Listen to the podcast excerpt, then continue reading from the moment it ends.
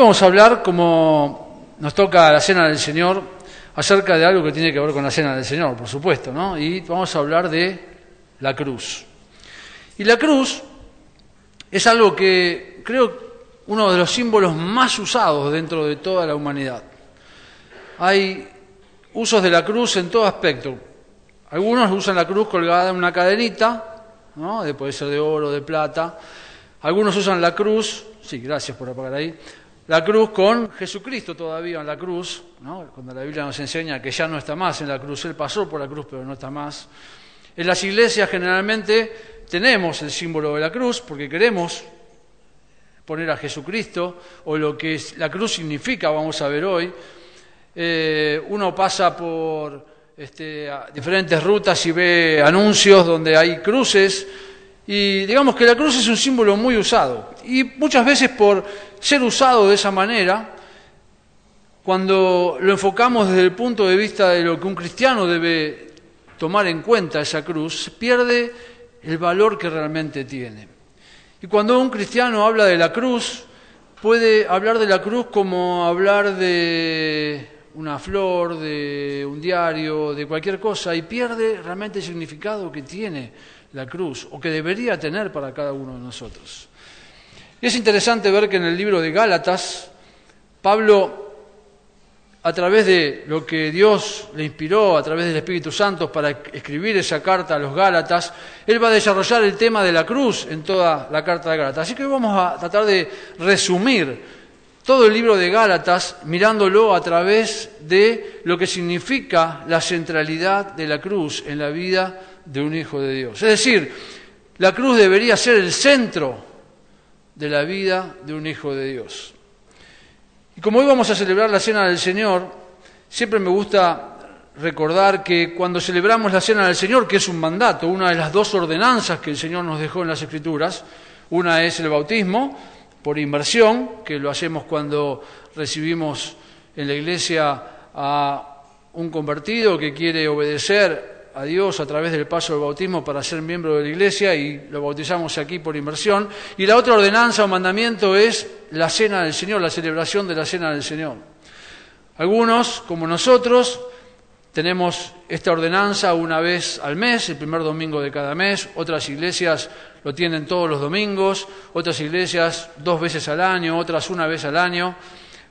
Cada uno lo hace como interpreta. Nosotros creemos y es lindo hacerlo una vez por mes para darle realmente el sentido que tiene. Y es lindo esta nueva forma que podemos implementar ahora de dedicar todo el culto a la cena del Señor, para que no sea como quizás pase que cuando la teníamos aquellos domingos con otras cosas, hacíamos la cena del Señor al final como algo que estaba en el programa y hoy podemos concentrarnos durante todo este tiempo que vamos a ver la palabra de Dios en preparar nuestros corazones para participar, como dice Pablo en Corintios, examinándonos y participando como se debe en esta ordenanza que Dios nos dejó. Y cuando celebramos la cena del Señor podemos hacerlo teniendo en cuenta tres propósitos.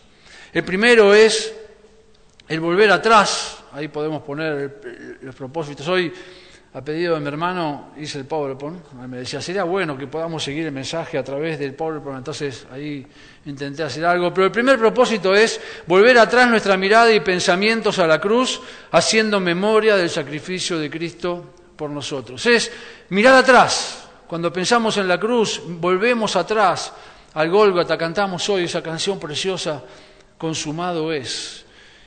Y si prestaste atención a la letra, mientras la cantábamos, narraba todos los pasos que el Señor tuvo que seguir para llegar a la cruz. Mientras fue apresado, golpeado, clavado en su sien con la corona de espinas, caminando, cargando ese madero por un camino de piedras para llegar al Gólgota. Y cuando celebramos la cena del Señor, miramos atrás, a ese lugar, otra vez, a ese momento de la historia, en donde la cruz hizo un giro importantísimo en la historia y en la vida de aquellos que creemos en la cruz.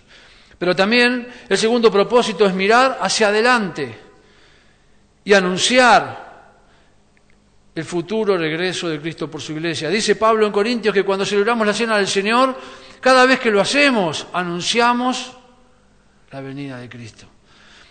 Y hoy vamos a mirar hacia atrás, volver a la cruz para tener presente lo que significó para nuestras vidas. Pero también estamos anunciando que el Señor viene a buscarnos algún día. Y lindo prepararnos porque algún día vamos a celebrar esta cena en el cielo. No me imagino quiénes serán los diáconos que servirán allí. Eh, por ahí alguno de los nuestros puede, va a participar. No sé si Lucy va a preparar el pancito o habrá otras luces en el cielo que cocinarán el pancito sin levadura. Eh, no sé si estarán allí las hermanas sirviendo, imagínense, millones y millones de copitas. Pobre que tiene que lavar después eso pero algún día vamos a celebrarla allí en el cielo. Entonces miramos hacia atrás, miramos hacia adelante, pero también el tercer propósito es que miramos en el presente. Porque hoy, como cuerpo de Cristo, como iglesia aquí en San Fernando, compartimos en comunión el hacer memoria de lo que Cristo hizo por nosotros. Y Pablo enseña en 1 Corintios 11, como mencioné hace un momento, que obedecer este mandato de celebrar la cena del Señor es llevarnos a hacer memoria. Y saben, una de las cosas que nos pasa como sociedad a todos es que somos personas que somos cortos de memoria en muchos aspectos. Me encanta ver a veces algunos programas de noticias porque muchos políticos olvidan lo que dicen y quedan en los archivos guardados, ¿no? Entonces uno mira hoy a políticos que dicen una cosa y hace tres, cuatro, cinco, seis, diez años atrás dijeron totalmente lo contrario. Uno mira deportistas, ¿no? Y se olvida de cosas que pasaron. Uno mira eh, películas o cosas y cosas que pasaron muy atrás y nos olvidamos. Quizás nosotros mismos hay recuerdos ya de nuestra infancia que quedaron allí olvidados porque nuestra memoria tiene una capacidad de retener. Y es importante entonces, como Pablo nos anima en 1 Corintios 11 hoy, hacer memoria. Para no olvidarnos por qué estamos celebrando la cena del Señor. Para que esto no se transforme en un rito. que es un rito? Algo que se hace por inercia. Hoy hay cena del Señor, bueno, el primer domingo no sé cuántos de los que estamos aquí hoy nos preparamos para participar de la cena del Señor, levantándonos, orando, poniendo en las manos del Señor nuestras ansiedades, confesando nuestros pecados y preparando nuestro corazón para pedirle al Señor que hoy pueda estar aquí en esta hora, hora y media, fuera de todos los problemas que cotidianamente tengo que tratar. Que hoy solamente acá en este momento pueda concentrarme en lo importante de lo que Cristo hizo por vos y por mí olvidarme si tengo que comprar los ravioles, si tengo que prender el fuego para el asado, si tengo que pagar algún impuesto, si olvidarme de todo eso para en este momento hacer memoria. Sabemos que los símbolos que vamos a compartir en un momento, el pan y la copa con jugo de uva, son símbolos. Esto no se va a transformar en absolutamente nada cuando lo pongas en tu boca. No es que el pan se va a transformar en un pedazo de carne del cuerpo de Jesús. Va a seguir siendo pan. Lo vas a masticar, lo vas a tragar y es pan. Pero tiene un símbolo. El pan simboliza el cuerpo de Cristo colgado en la cruz, sobre el cual Dios cargó el pecado que vos y yo teníamos que pagar. Y el jugo que está en la copita no va a transformarse en sangre, así que no te asustes, tomalo con confianza, no va a pasar sangre por tu garganta, es jugo de uva, pero simboliza esa sangre preciosa que fue el precio tan alto que Cristo pagó para que vos y yo pudiéramos ser limpios de nuestro pecado. Y vamos a ver algunas reflexiones acerca de la cruz en el libro de Gálatas. Si quieren ir allí, vamos a ir por todos los capítulos. Y ojalá que al mirar y reflexionar sobre el propósito y la centralidad de la cruz en nuestras vidas nos ayude a preparar nuestros corazones para hoy participar, cayendo de rodillas, no literalmente, pero sí en nuestros corazones, para adorar a Dios por lo que la cruz significa para nuestras vidas. Y el primer propósito o, el primer, la primera reflexión que podemos ver en Gálatas acerca de la centralidad de la cruz es que La cruz debería ser el centro del propósito de Dios para nuestras vidas, para vos y para mí. Gálatas capítulo 1, versículo 4, dice, gracia y paz sean a vosotros de Dios el Padre y de nuestro Señor Jesucristo el cual se dio a sí mismo por nuestros pecados para librarnos del presente siglo malo, conforme a la voluntad de Dios nuestro Padre, a quien sea la gloria por los siglos de los siglos. Amén. El propósito de Dios a través de la cruz fue que por medio de ese sacrificio que Cristo hizo, pudiéramos ser librados del pecado al cual estábamos esclavizados. Vos y yo. Sí, fuimos esclavos. Hubo momentos en nuestras vidas en que éramos esclavos. No podíamos hacer otra cosa que pecar porque era el amo y señor de nuestras vidas. Pero a través de lo que Cristo hizo en la cruz, dice Pablo aquí en versículo 4 de Gálatas, Él nos ha librado, liberado. Al mirar a la cruz deberíamos valorar que por medio de ella fuimos salvos. Jesús, el Hijo de Dios, fue quien fue quien se dio a sí mismo, se entregó voluntariamente, no porque había algo bueno en vos o en mí, no porque en el futuro íbamos a ser buenas personas, éramos pecadores, éramos hijos de ira, estábamos condenados, pero de su propio amor y voluntad, Él se dio a sí mismo por vos y por mí. Allí en la cruz es donde Cristo, como recién mencioné, en su cuerpo, cargó los pecados de toda la humanidad. Allí Él ocupó el lugar que Marcelo debía ocupar, que José debía ocupar, que Ezequiel debía ocupar, que Tomás debía ocupar, que María Esther, vamos a poner alguna mujer también, ¿no? Si no todos hombres. Pero allí según dice Pedro en su carta, en su primer libro, Él cargó sobre su cuerpo en el madero los pecados que vos y yo debíamos pagar. Allí es donde derramó hasta la última gota de su preciosa sangre para que por medio de ella pudiéramos vos y yo ser limpiados y perdonados.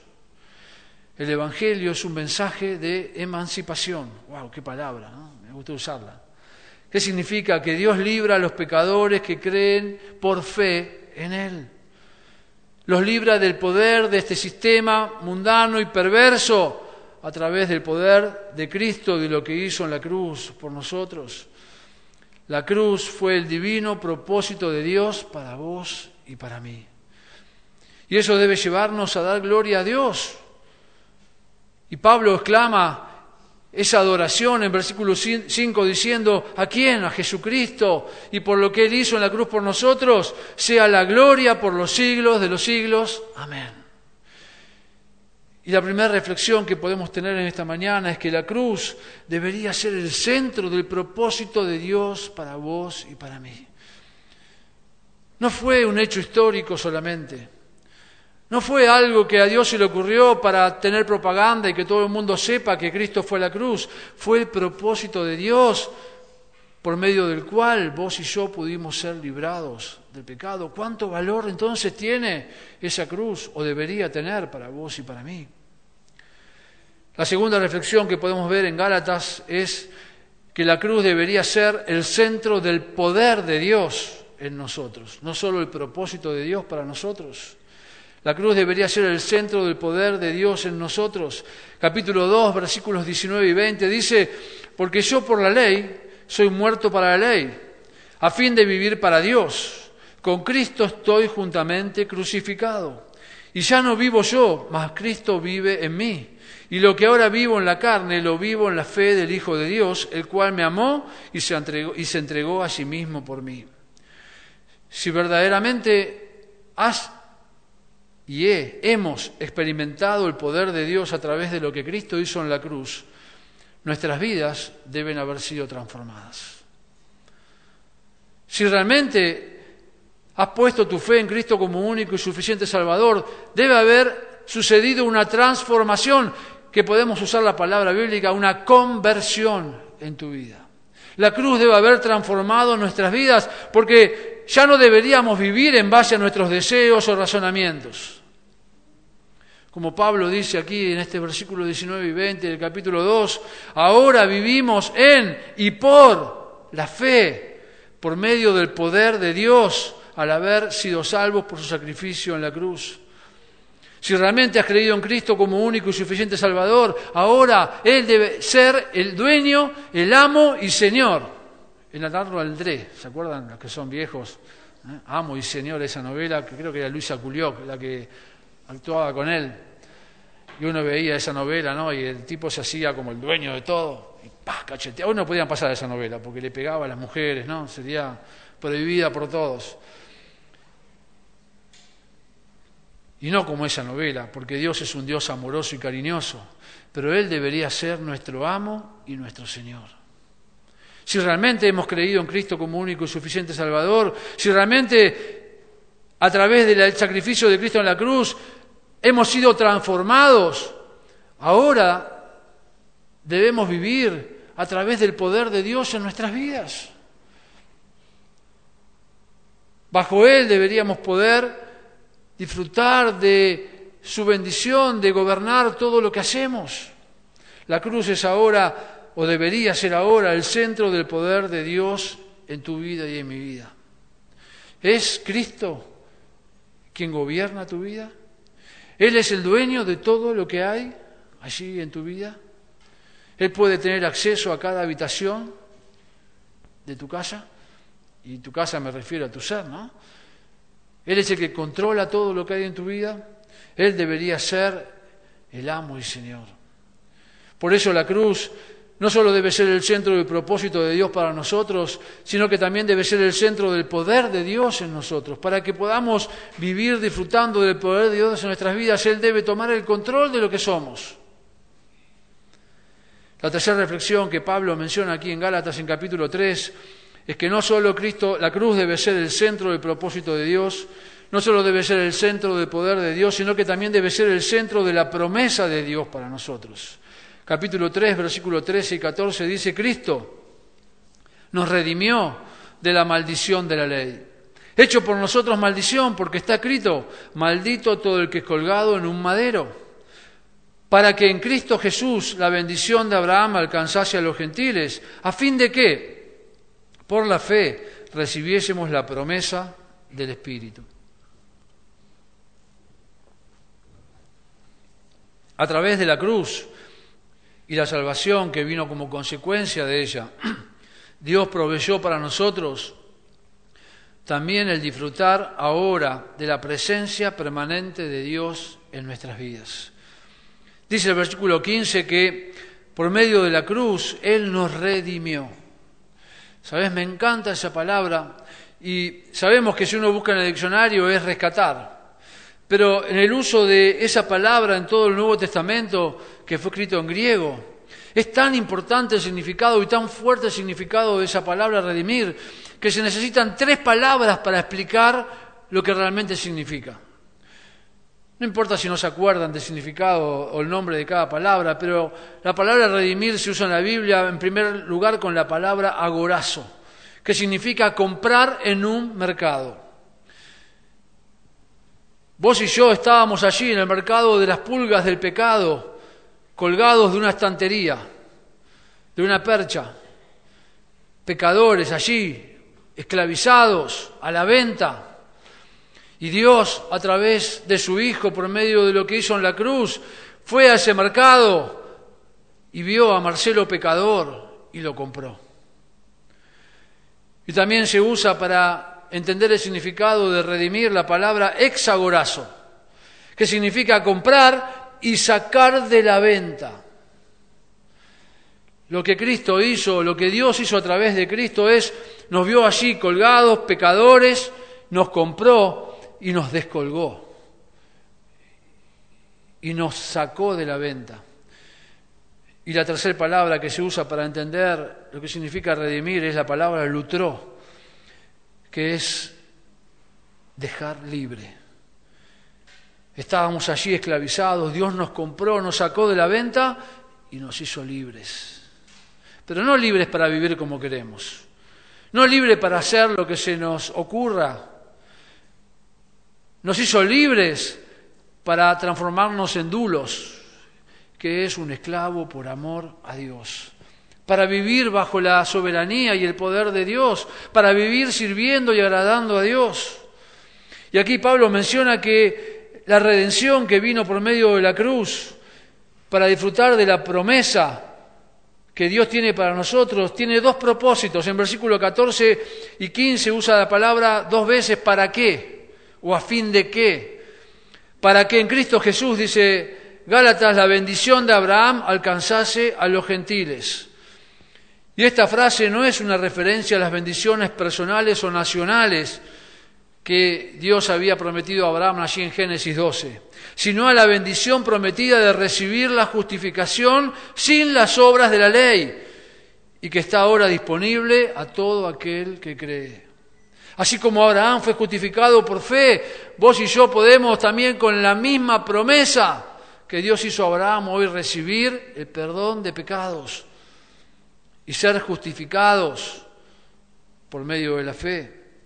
Pero también el segundo propósito que menciona Pablo en versículo 14 es a fin de que por la promesa, por la fe recibiésemos la promesa del Espíritu Santo prometido. El Espíritu Santo, que es Dios, es la promesa y la garantía de que ahora somos pertenencia y propiedad de Dios.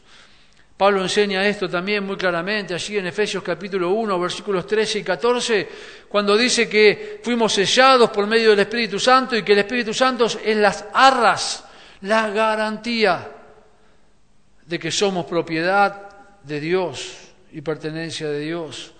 Por medio de la cruz recibimos la gracia, la misericordia, la bondad, el amor de Dios para nuestras vidas, todos beneficios dados por Dios aquellos que por fe hemos recibido el perdón de los pecados al creer en lo que Cristo hizo en la cruz. Y junto con esas bendiciones tenemos ahora la promesa de tener la presencia de Dios en nuestras vidas constantemente. Dios está con nosotros. La cruz entonces debería ser el centro del propósito de Dios para nuestras vidas. La cruz debería ser el centro del poder de Dios en nuestras vidas. La cruz debería ser el centro de la promesa de Dios en nuestras vidas. La cuarta reflexión es que la cruz debería ser el centro del patrimonio de Dios para nosotros.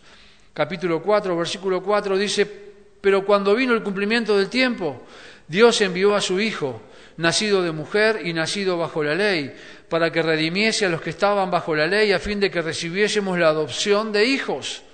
Y por cuanto sois hijos, Dios envió a vuestros corazones el Espíritu de su Hijo, el cual clama, Abba Padre.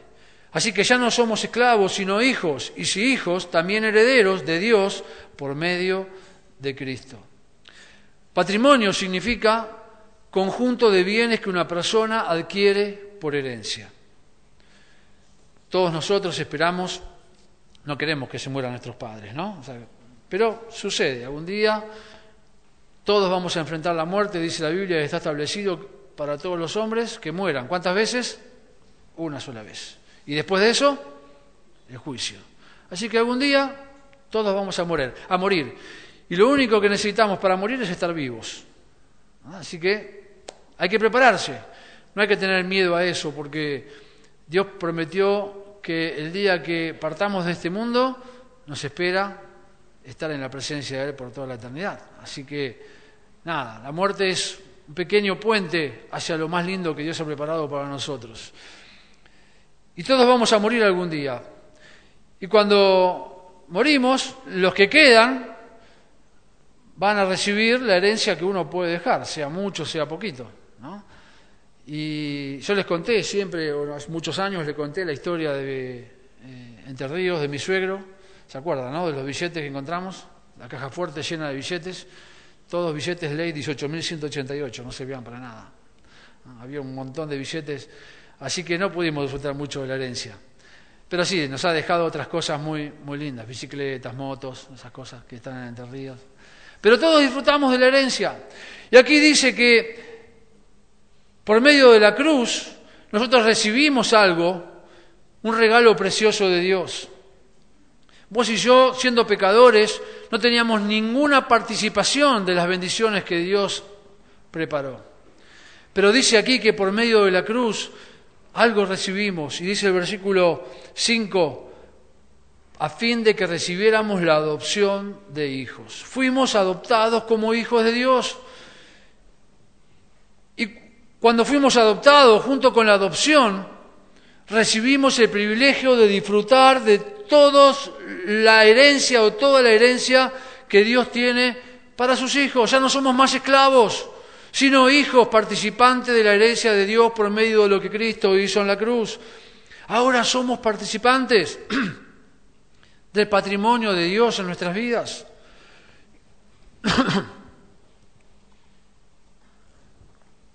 Pica la garganta. Somos participantes de todas las riquezas celestiales que Dios preparó para los suyos. La cruz estableció una nueva y hermosa relación entre Dios y los salvos, sus nuevos hijos. Una relación que incluye ahora disfrutar de toda la herencia que tiene junto con la salvación, y podríamos hacer una lista enorme en esta mañana, recibimos un montón de beneficios. Cuando creímos por fe, fuimos rescatados, vimos la palabra recién redimido, fuimos libertados del pecado, fuimos perdonados, fuimos limpiados, fuimos justificados, fuimos reconciliados con Dios, fuimos hechos ciudadanos celestiales. Y podríamos seguir, fuimos bendecidos al recibir el amor de Dios en nuestra vida, su misericordia, su gracia, su compasión, su provisión, todas bendiciones y beneficios que ya podemos disfrutar todos los días. Pero también, hermanos, Dios está preparando un lugar en el cielo para vos y para mí. Yo no sé si cuando orás le pedís a Dios que el lugar que querés es el que está más arriba. La ciudad, según Apocalipsis, la ciudad es cuadrada, tiene la misma medida de ancho, de largo y de alto. Yo le dije, poneme arriba, Señor, porque yo quiero estar siempre con el cielo abierto. Pero hay una mansión preparada para vos. Hay una ciudad que las puertas son de perlas. Cuando entras hay una calle que es de oro. No hace falta teclas para encender la luz porque la gloria de Dios la ilumina. No hace falta pañuelitos, porque no va a haber más lágrimas. No hay médicos, porque no hay dolor, ni sufrimiento. No va a haber más confesión, porque no va a haber pecado. Y ese es el lugar que Dios preparó para vos y para mí. Y es el lugar que está reservado para aquel día que el Señor venga a buscarnos y llevarnos al cielo. Ahora, no es para que estemos allí disfrutando nosotros, sino que todo ese contexto hermoso que Dios preparó es para que vos y yo juntos, al unísono con los millones y millones de cristianos que estarán en el cielo, le demos gloria al único y suficiente Salvador de nuestras vidas. Y eso es parte del patrimonio de Dios que tenemos para disfrutar. Y todo eso vino como consecuencia de lo que Cristo hizo en la cruz. Pero también, según Pablo enseña en este versículo, ahora podemos disfrutar de una relación íntima con Dios. Porque dice que cuando el Espíritu vino a nosotros, nos ayuda a poder decirle al Padre, Abba Padre. Y esas dos palabras significan un diminutivo arameo que puede traducirse como papito. Jesús usó esa expresión cuando se refería a su Padre Celestial en Marcos capítulo 14, versículo 36, y lo hizo en forma familiar, lo cual nos indica que podemos disfrutar de intimidad y confianza para entrar a la presencia de Dios, para disfrutar de un Dios íntimo. A veces pensamos, viste, que Dios es alguien que está allá, lejano, y Dios es alguien que quiere tener íntima comunión con sus hijos. Y podemos, porque tenemos el Espíritu Santo, decirle a Dios, papito, para disfrutar de esa intimidad. Y eso es como consecuencia de recibir las promesas de Dios y disfrutar del patrimonio de Dios a través de la cruz. Entonces, la cruz debería ser el centro del propósito de Dios para nuestras vidas. Debería ser el centro del poder de Dios para nosotros, debería ser el centro de la promesa de Dios debería ser el centro del patrimonio de Dios, pero también, en quinto lugar, debería ser el centro de la provisión de Dios para nosotros. Dice Gálatas capítulo 5, versículo 22, mas el fruto del Espíritu es amor, gozo, paz, paciencia, benignidad, bondad, fe, mansedumbre, templanza. Contra tales cosas no hay ley. Pero los que son de Cristo han crucificado la carne con sus pasiones y deseos. El tener la presencia constante de Dios en nuestra vida debe llevarnos a vivir bajo su control en todo momento. Al poner nuestra fe en Cristo y, lo que hizo en la cruz por nosotros, allí también en la cruz debe haber quedado clavada nuestra vieja vida. Al salvarnos, dice Pablo en Corintios capítulo, 2 Corintios capítulo 5, que hizo nuevas todas las cosas, nos hizo nuevas criaturas. Lo viejo quedó atrás, ya no estamos esclavizados para vivir como cuando vivíamos perdidos y sin Cristo. Dios provee ahora por medio de su presencia en cada hijo de Dios la posibilidad de vivir y disfrutar de un fruto diferente. Allí en la cruz debemos haber crucificado los viejos hábitos, los pecados, y hoy vivir bajo su control, bajo su llenura, disfrutando del maravilloso fruto que produce la vida nueva que Cristo nos ha dado. Y el fruto, Pablo lo menciona aquí en versículo 22, y es interesante notar que no son los frutos del Espíritu es el fruto, es decir, cada una de estas cualidades va a ser una manifestación de aquellos que viven bajo el control de Dios, de aquellos que andan en el Espíritu y no satisfaciendo los deseos de la carne. Todas, las actitudes o cualidades que menciona en el versículo 22 constituyen una unidad y deberían encontrarse en el creyente que vive bajo el control de Dios. Los primeros tres virtudes que menciona Pablo aquí en versículo 22 tienen que ver con hábitos de la mente. El amor, el ágape, el gozo, una alegría profunda y permanente que solo puede ser real en los que han creído en Cristo como Salvador, y la paz, que es un regalo de Dios. Los segundos, el segundo terceto de virtudes se enfoca en nuestros semejantes, la paciencia, la cualidad de resistir ante la provocación, la benignidad, es la benevolencia hacia otros, la bondad, que es la rectitud del alma. Y el último terceto, o virtudes, son las que guían la conducta del cristiano, la fe, que es la cualidad que hace una persona digna de confianza, la mansedumbre, a la persona, define a la persona que se somete a la palabra de Dios, y la templanza, que es el control o el dominio propio. Amor, gozo, paz, paciencia, benignidad, bondad, fe, mansedumbre, templanza es el resultado y es la provisión de Dios para una nueva forma de vivir de aquellos que han creído en lo que Cristo hizo en la cruz. Entonces la cruz debe ser el centro del propósito de Dios para nuestras vidas. Por ella fuimos librados del pecado. La cruz debe ser el centro del poder de Dios. Ahora debe ser el amo y el Señor de nuestras vidas. La cruz es el centro de la promesa de Dios. Somos tenemos la garantía de que somos pertenencia de Dios por medio del Espíritu Santo. La cruz debe ser el centro del patrimonio de Dios. Ahora somos herederos y disfrutamos de, lo, de las bendiciones que Dios ha preparado para nosotros. Y la cruz debe ser el centro de la provisión de Dios. Podemos tener y disfrutar de un fruto diferente al ser controlados por Dios. Y en último lugar, la cruz debe ser el centro de nuestra promoción personal capítulo 6, versículo 13. Mirad con cuán grandes letras os escribo de mi propia mano, dice Pablo. Todos los que quieren agradar en la carne, estos obligan a que circuncidéis, solamente para no padecer persecución a causa de la cruz de Cristo. Pero ni aun los mismos que se circuncidan guardan la ley. Pero quienes pero quieren que vosotros os circuncidéis para gloriarse en vuestra carne. Y dice Pablo, pero lejos esté de mí gloriarme sino en la cruz de nuestro Señor Jesucristo, por quien el mundo me es crucificado a mí y yo al mundo. Para Pablo la cruz ahora era el centro de toda su vida.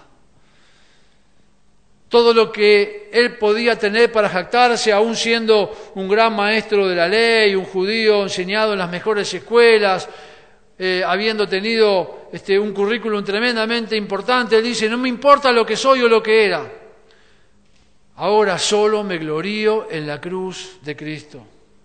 En nada más, solamente en ella porque tiene un significado tremendo para su vida. Todo lo demás debería carecer de valor al compararse con la cruz de Cristo.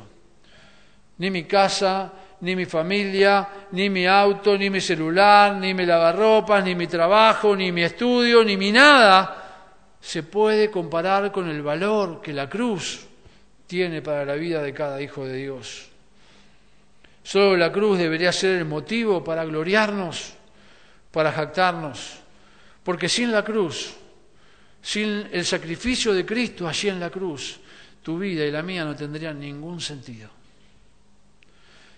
La cruz es ahora o debería ser en nuestras vidas el centro del propósito de Dios en nuestras vidas, del poder de Dios en nuestras vidas, de la promesa de Dios, del patrimonio de Dios, de la provisión de Dios y de la promoción de Dios en nuestras vidas.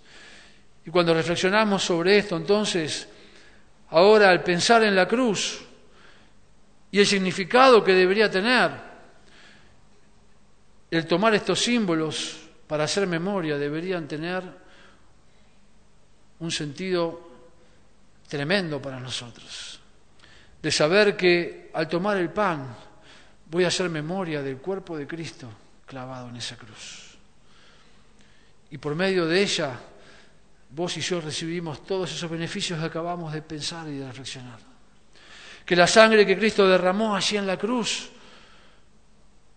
fue derramada para que vos y yo pudiéramos ser librados y perdonados y justificados y reconciliados y transformados, comprados y sacados del mercado para hacernos libres.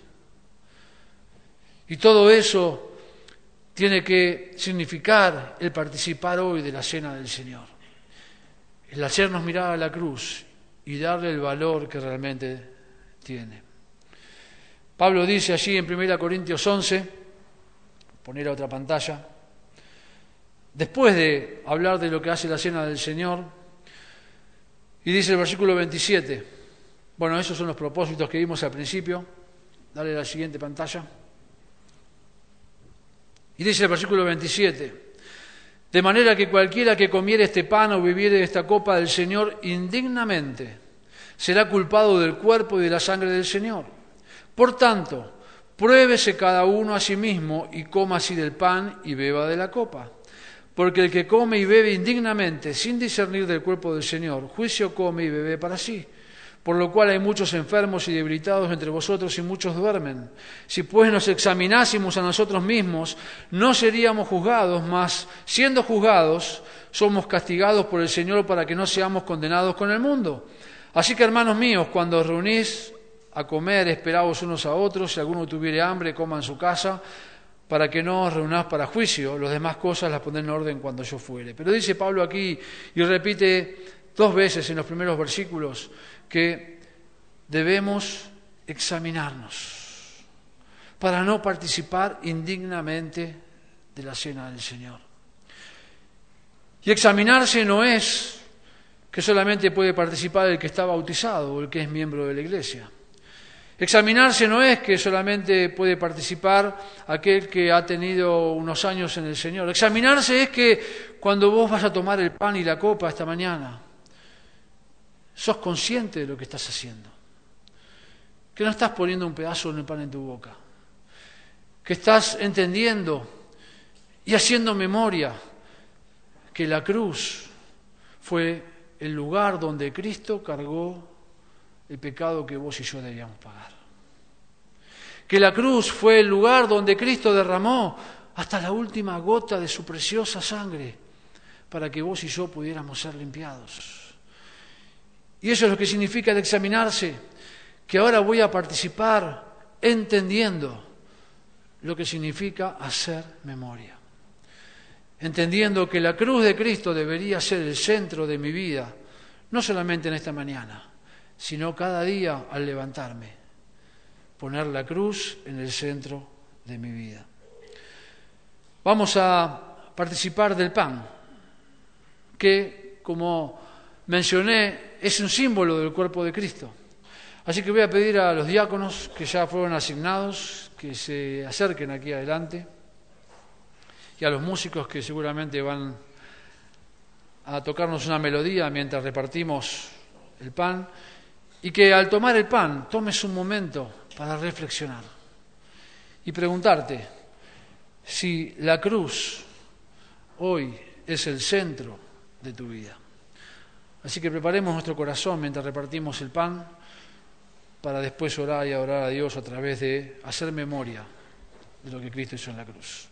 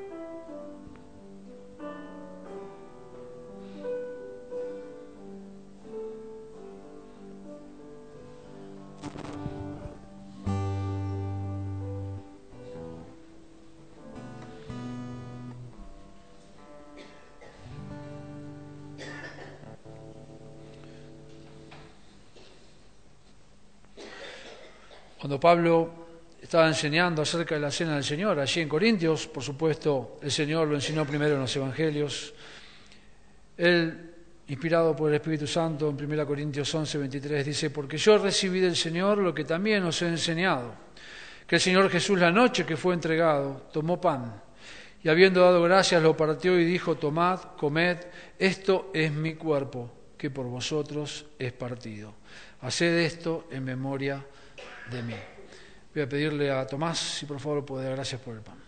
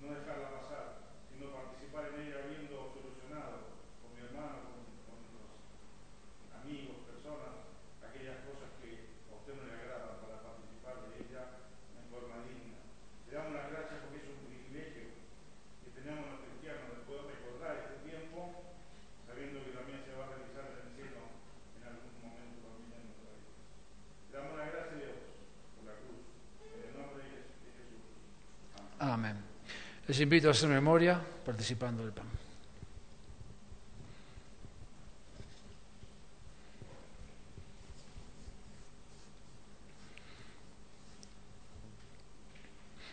El otro elemento que usamos para la cena del Señor es la copa. Y primera Corintios, mientras repartimos la copa, aquí los diáconos, Pablo menciona también en versículo 26, 25, Asimismo también tomó la copa después de haber cenado, diciendo, esta copa es el nuevo pacto en mi sangre. Haced esto todas las veces que la bebieres en memoria de mí. Esa sangre es la que sirvió para limpiarnos de nuestros pecados.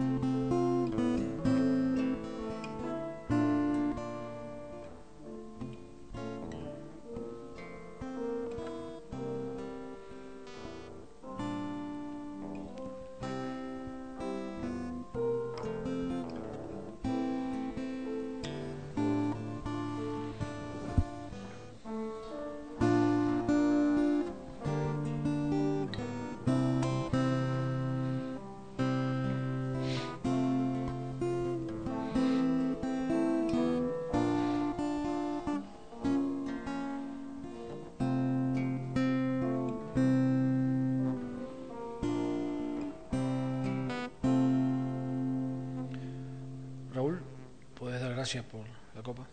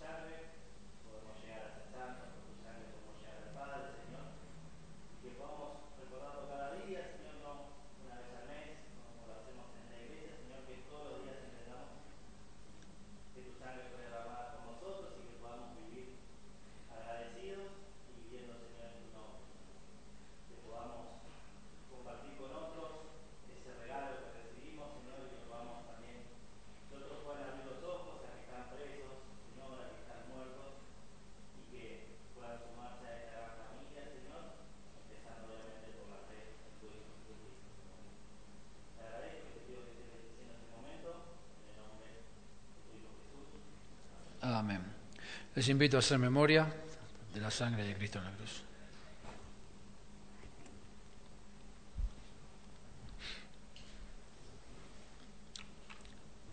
Pueden juntar mientras terminamos la reflexión, la conclusión del, mensaje. Que en esta mañana podamos irnos de aquí con un desafío, después de haber reflexionado acerca de la cruz y lo que ella debería hacer ahora en nuestras vidas. Que me mete todo, métale todo, ahí está. Que podamos disfrutar haciendo la cruz el centro de todo lo que tenemos en nuestras vidas. Que nos ayude a poner en perspectiva lo que hacemos cada día. Que la vorágine de lo que nos toca vivir todos los días porque la falta de trabajo, la sobreabundancia de trabajo, la falta de dinero, o qué hacer con el dinero, o las preocupaciones y que se rompe una cosa la otra, que la vida, que esto, que el otro, que el otro, que el colegio, el estudio, que la cruz sea la perspectiva donde podamos poner todo mirando a la cruz. De no olvidar que todo lo que hoy podemos disfrutar la familia, del trabajo, del dinero, de la vida, de las cosas, tiene el centro en la cruz. Que nos ayude o que nos motive a adorar y, y agradecer a Dios de todo corazón todos los días por lo que por medio de ella recibimos. Fuimos adoptados hijos de Dios. A veces vivimos como por dioseros y somos millonarios. No no lo tenemos acá para disfrutar. Pero algún día vas a entrar por las puertas del cielo y vas a darte cuenta la riqueza que Dios preparó para vos y para mí. No olvidar nunca que estamos en este mundo como extranjeros, como peregrinos, de paso, una transición pequeña que puede durar de uno a ciento y pico de años, pero después, la eternidad, el tiempo más largo y lindo de nuestras vidas, será disfrutar de las riquezas que Dios preparó para vos y para mí. ¿Por medio de qué? Por medio de lo que Cristo hizo en la cruz. Entonces, que el reflexionar hoy en la cruz nos ayude a poner la perspectiva correcta de todo lo que hacemos en nuestras vidas. Amén. Que el Señor le bendiga y gracias a Él por lo que hizo a través de la cruz para nosotros.